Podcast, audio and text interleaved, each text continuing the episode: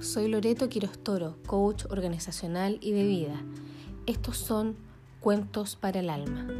Hoy día, para caminar como guerrera o guerrero, de Jeff Foster. Una vez me escapé del miedo, así que el miedo me controlaba, hasta que aprendí a sostener el miedo como a un recién nacido, escucharlo, pero no ceder, honrarlo, pero no rendirle culto. El miedo ya no me podía detener. Yo caminaba con valentía hacia la tormenta.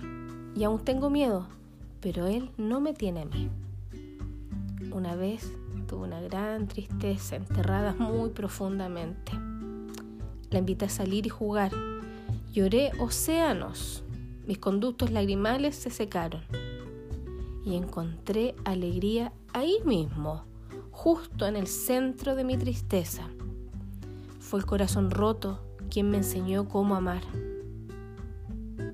Una vez tuve ansiedad, una mente que no quería parar, pensamientos que no se callaban, así que dejé de intentar silenciarlos y me salí de la mente, hacia la tierra, hacia el barro donde fui sostenida con fuerza como un árbol inquebrantable, seguro.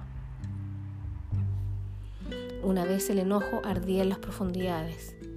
Llamé el enojo hacia la luz misma. Sentí su poder impactante. Dejé que mi corazón latiera y que mi sangre hirviera. Y lo escuché por fin. Y gritó, respétate a ti misma ferozmente ahora. Di tu verdad con pasión Di no cuando quieras decir no.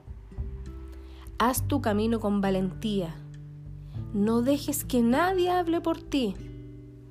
Y el enojo se convirtió en un gran amigo, un amigo honesto, un guía verdadero. Una vez la soledad me hirió profundamente.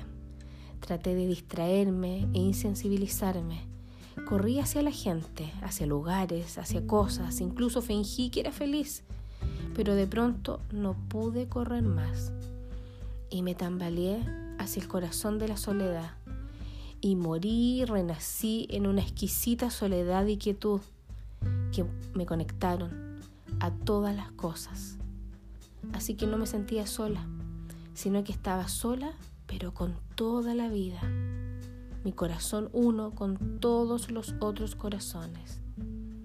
En la profundidad de mis heridas, en lo que había llamado oscuridad, encontré una luz abrasadora que me guía ahora en la batalla. Me convertí en una gran guerrera cuando me volví hacia mí misma y comencé a escucharme.